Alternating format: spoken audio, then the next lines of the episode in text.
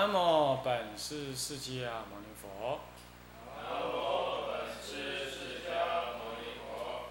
南无本师释迦牟尼佛。南无本师释迦牟尼佛。南无本师释迦牟尼佛。南无本师释迦牟尼佛。无上甚深微妙法，无上甚深微妙法，百千万劫难遭遇。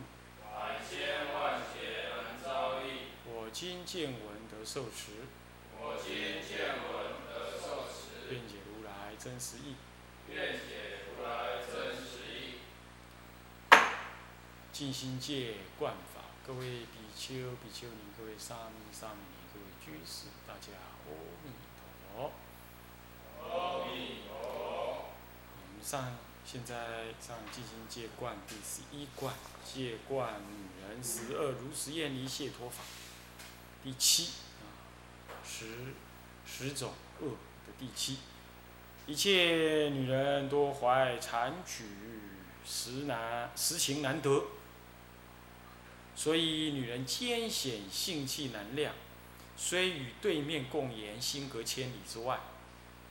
皆为贪求势利，性足交服，言事反影为非，只需翻江为石，颠倒常理，美事多端，向背有无，情随冷热，或凭是药，或党亲之，啊，或因财色相污，或争名位而起谤。是以口如指高，心若锥刀。那么，一些女人多怀残曲，这残曲已经出现了好多次啊。那么实情难得，这表示呢，跟他对话呢，这根本就得不到真实的语。这前面其实也讲过了啊。那这里重复的，他把什么？他把女人容易翻案这件事情讲一下啊。就是说。这讲什么呢？就所以女人艰险呐，所以这样子多怀残取，实情难得，所以女人是艰险，艰险险就是险恶，奸是奸诈啊，就不实了，不实险恶是什么？让人不安全么？啊，受害啊，性气难量，这个性情啊，气度啊。难以良知，难以良知。那性情，你今天今天这样，明天那样，你不晓得真正在想什么。那你说到底谁知道？他自己也不知道。没有人会知真正知道这女人真正想什么。为什么呢？因为闪动不居啊。那贪恋矛盾呢？你你懂吗？就算他真的喜欢爱的东西，他也在那爱呀，不爱呀，好啊，不好啊，呃，我可以啊，不要啊，就这样。他就是要做做。恶人他固然会专心去做，但是这做完了他还自己不知道这样做呃是怎么样子。反正总而言之，整个心情上是无智的，是扰动的，是情绪化的。既然是情绪化的，所以说这个这个性情、气量、意志啊，这嗯难以理解，难以理解。《爱道经》上说，他常常让男子呢，就是戳探啊，这个女人难以理解啊。就是这个意思。那么，所以与对面共言呢，心隔千里之外，这就是表示在面相、呃身相心背，意思是一样的啊。前面讲身相心背是意思一样，也就是说，你跟他讲这些话，他脑子在想别的啊，乃至于他根本就跟你应付。那么为什么会这样呢？皆为贪求势利，性足交薄啊，交服。骄就是骄薄，就是刻薄了。福呢是什么？不稳实，不稳实。那么这里头还引申有一种相诬赖的性格，诬告的性格。福，福就不稳实啊，啊不稳实，所以说他就变动不居，那么骄刻薄而又变动不居，那你看是不是很惨？有些老板真的也这样，他很刻薄，而且性情变来变去。哇，你会觉得我不知道怎么跟人这个人相处，意思是一样，那么女众也是这样子，她一定比较苛，啊，一定很自私顾自己，然后嘞，然后呢，这个今天高兴就跟你好像就什么事情好沟通，不高兴好像什么事情都没有希望，性足交薄，啊，交付，啊，言是反影为非，这就是所谓的变动不居了。你看看，今天说是，那么呢，回去之后反呢，就是反有两个意思，就是离开了。离开了之后呢，你再来一次的时候呢，就说它是非了。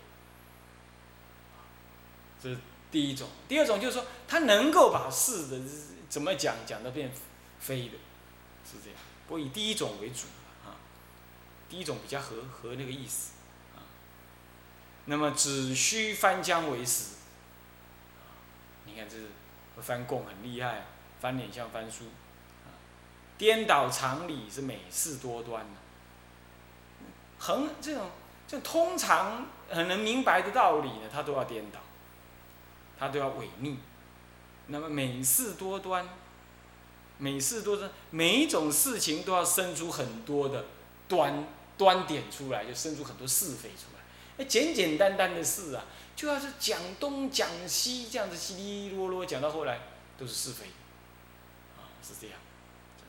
美事多端，啊，都没有事啊，就弄出一堆事来。不过你会觉得现在的社会就是这样吗？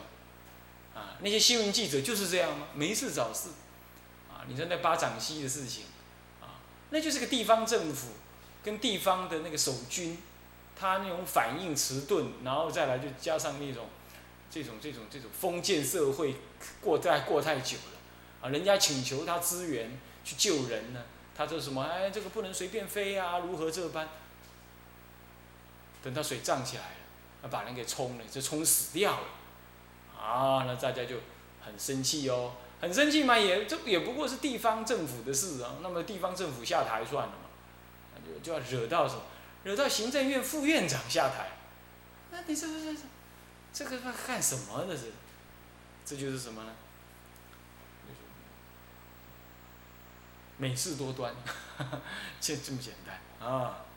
所以这是生活在一种错脑、倾向女人态这大社会当中。台湾嘛，你说讲民主嘛，那每一个人那个嗔恼之心是愤恨难平呐。哦，我觉得这这这要你有好的道德来导引回来的话，你有个大领导人来好好的导引回来的话，哦，这这个社会真的会完蛋。会完蛋那么这就是说，美事多端啊。那么相背有无是情水冷热，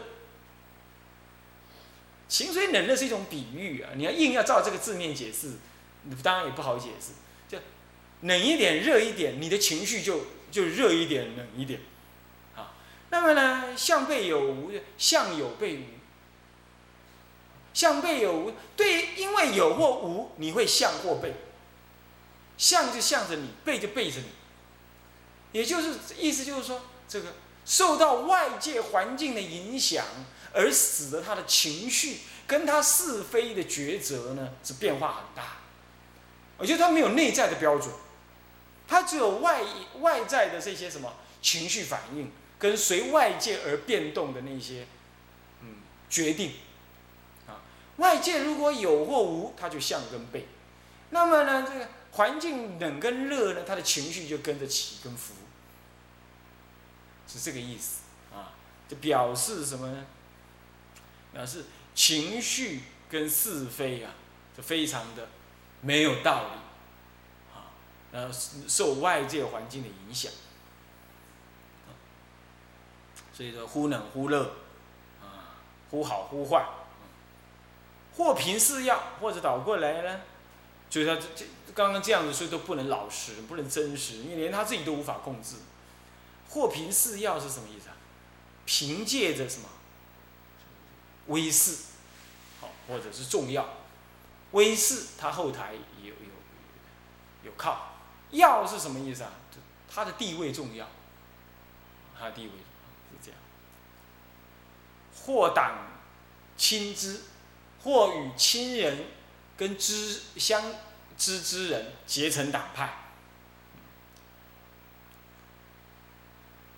或因财色相污，或者因为别人有财有色，或者为了你追求你的财跟色，或者因为别人有财有色，你要嫉妒他，所以你就相诬告对方，或争名位而起谤，争夺这什么名位？名位有小字什么呢？这个妻跟妾之间的争名位。那么大呢？大到什么？大到这个社会上、工作上的一些争争夺，得宠不得宠，这些都是啊。是以口如指高啊，心若锥刀。口蜜心腹，这口是蜜啊，心腹是刀啊，就是这个意思啊。这个应该很容易理解哈，就是。口出这个啊，好像美好之语言呢，是内心里头实际藏着呢害物之心呢，这就是这意思。心若锥刀，锥是那种尖锐的那种那那种锥状物啊，拿来刺东西的，那刀就是割的啊。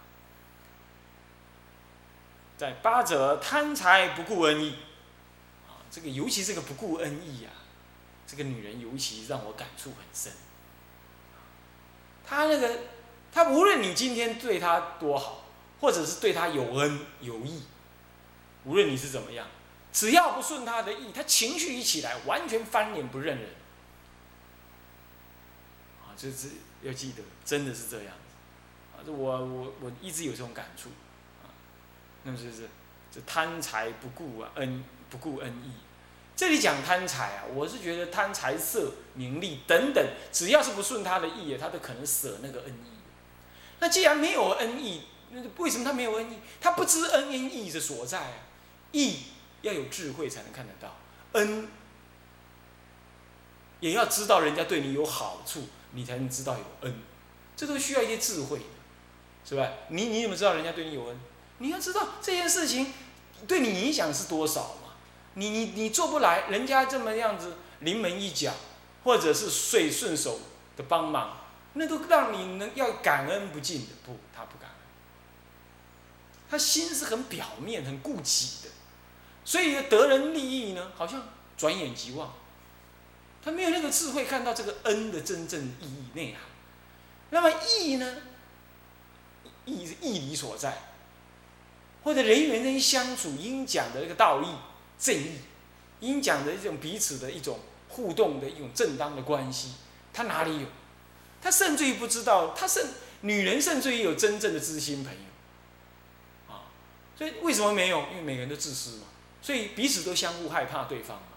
很多女众跟我讲说，她宁可跟男众出家。我说为什么？因为女众很难相处。我说那你自己就是女众，你自己就是难相处。我火大，我就训她一顿。嗯，这是这种他讲的还还很有道理呢。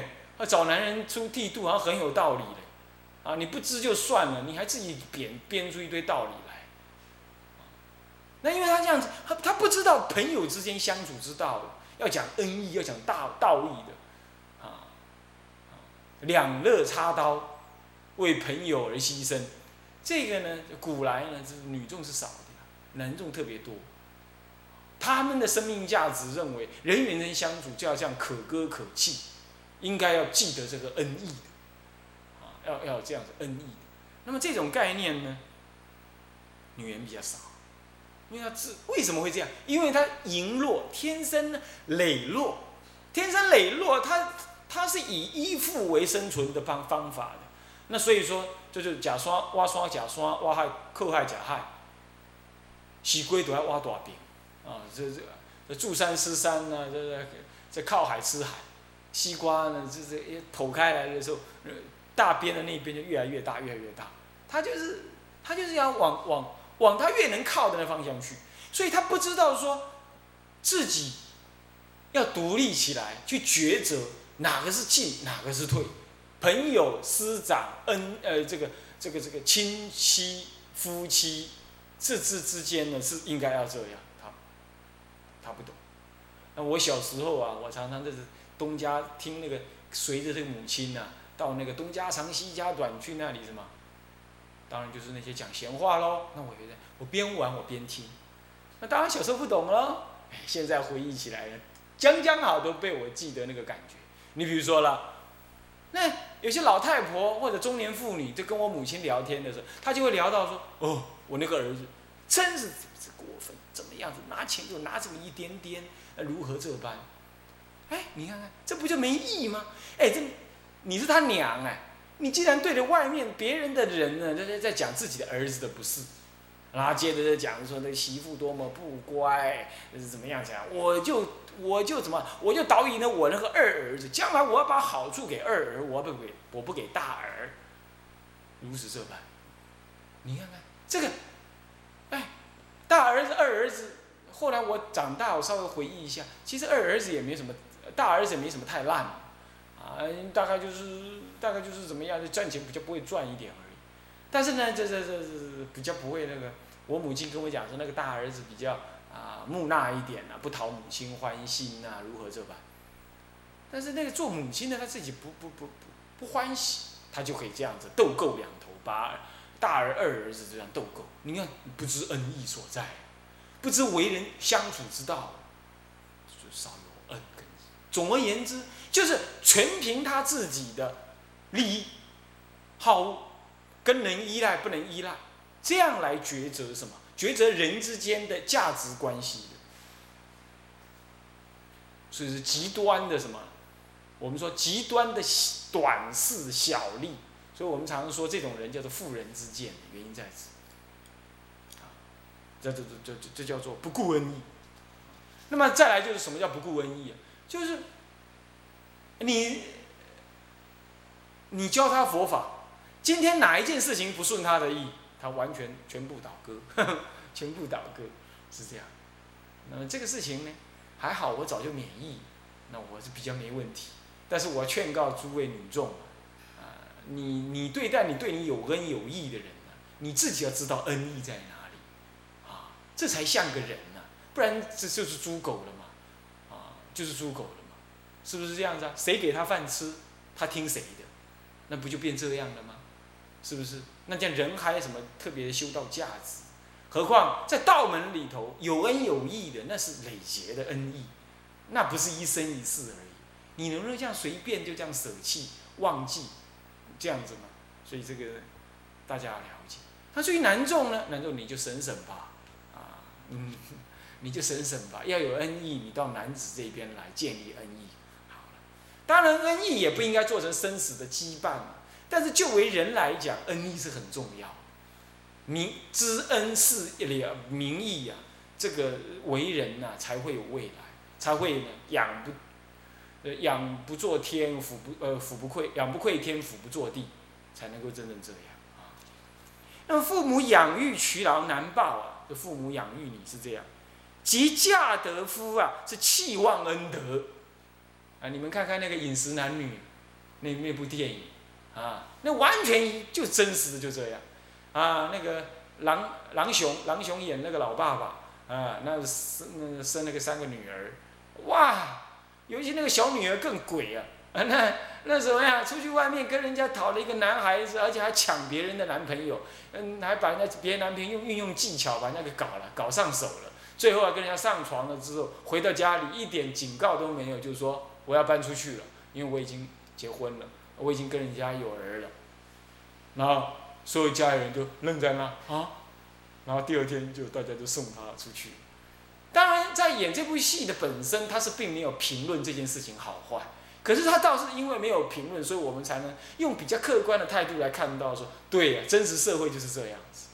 我自己的那个什么。母亲的姐姐就是阿姨嘛，对不对？十八岁，十八岁就私奔，跟那个医生私奔，奔到厦门。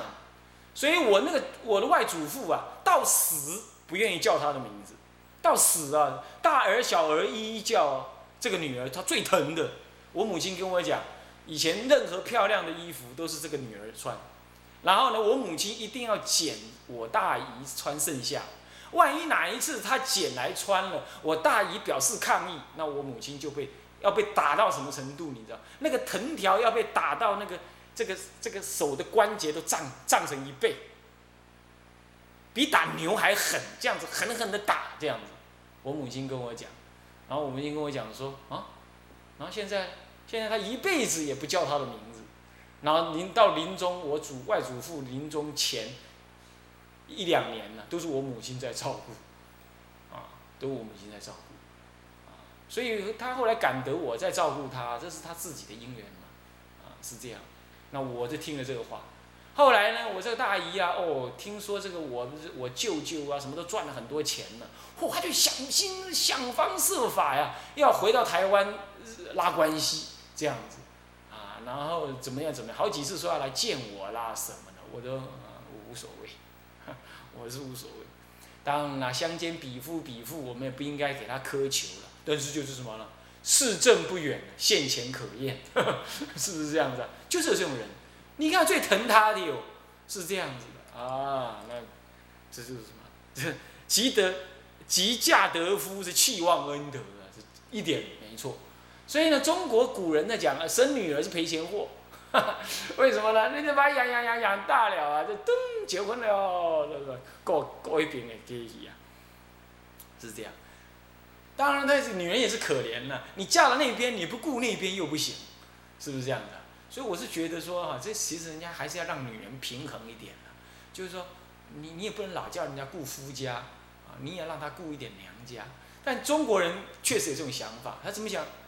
没话说，啊，反正女人是赔钱货，嫁过来了我们这边得，那我自己有女儿嫁去了给人得，我，嫁出去的女儿如泼去泼出去的水，这个话也对，就大家就没有无修批，要批批别人的查某囝，好，啊卖批。麦港平行部，啊，他讲是这样讲法啊。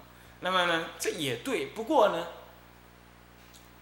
话又说回来，我们看很多的女子啊，她要她她嫁人那种感觉啊，啊，虽然她也表现的要要嫁之前有哭哭啼啼啊，我不知道她是快乐哭还是痛苦的哭，这就不一定啊。哭两人舍不得爹娘啊，怎么样子？那么呢，她嫁出去了。我小时候一直有这种经验啊，那嫁出去之后，那个妯娌呀、阿姨呀什么的，那个是后来在在婆家、在娘家这边呢，那是非一堆啊，那利益之那个那个一点点钱呢，那个诸己必争的那个那种样子啊，哇，这就是这就是少有恩义。好，这些是这样讲。那么归父母务啊，是润义夫家。这归父母务，任意夫家，这个这在中国就，这个当然也存在。不过这个呢，有时候也不能说女人错，要讲错就错在嫁后之后了，在嫁前就不能讲错。为什么？因为现在呢，我们说嫁女儿要给嫁妆嘛，这个给嫁妆是父母如果乐自己乐意，那就不能怪到女儿身上了啊，就归父母嘛，这个就这叫这就要持平说。这里讲的，如果说这个有叫归，归就贪求，以方便而取的意思哈。那么归父母润意，润意夫家，就是说用方便呢，就抠 A 这个自己娘家的东西，尽量往夫家这边搬，啊是这样。那么这个呢，在夫家这边来讲，当然很爽快了啊，这不不不劳而获。娘家这边就是很很衰。啊！我嫁人把你给养大，送给别人，你今天还吃里扒外，还来这边扛东西、拿东西，当然不对。可是倒过来说了，要是倒过来，我也听说有些女人怎么样，这很顾娘家不顾夫家，那也是到处被非议，是不是这样？所以我个人的感觉是说，两边能顾平衡一点，我是觉得合理的啦，合理的啊，是这样。为什么呢？因为女儿人家嫁出去，啊，人家家里要报一点恩嘛。但是你又倒过来，你的 A 那个夫家的，你的那个闺丽夫家，然后一一劲往自己的娘家那丢，那这样你丈夫是来入赘吗？啊，这这这样讲也不太公平，是吧？这样说也这样也不太公平，所以我想是平衡一点比较好，啊。那么多得便喜啊，不嗔便恨，就是父母如果给你的多一点嫁妆，或者说给你多一点带着回夫家的，你就高兴。那么没有的话，你就什么，也不顾父母恩情啊，你就称老了。父母饥寒无心供给，啊，为什么呢？因为他嫁到夫家，他也深深说啊，我这边也很穷啊，我也没有办法哈，啊，爹啊娘啊，您就好自为之啊，我还有儿啊要养，啊这类的话，啊，这当然都不是一定所有女人这样哈，就是有这种情况发生啊。那么四名贪财不顾恩义，我是觉得贪财不顾恩义就罢了，那就是比夫比妇。那么呢，这个这个这个，于佛法中不顾恩义啊，我就觉得这个法门中有损啊，这更是严重。各位一定要多小心。久者欲火烧心，什么叫欲火烧心呢？这烧心的意思是内心欲望炽盛，无以自拔，叫做烧心哈。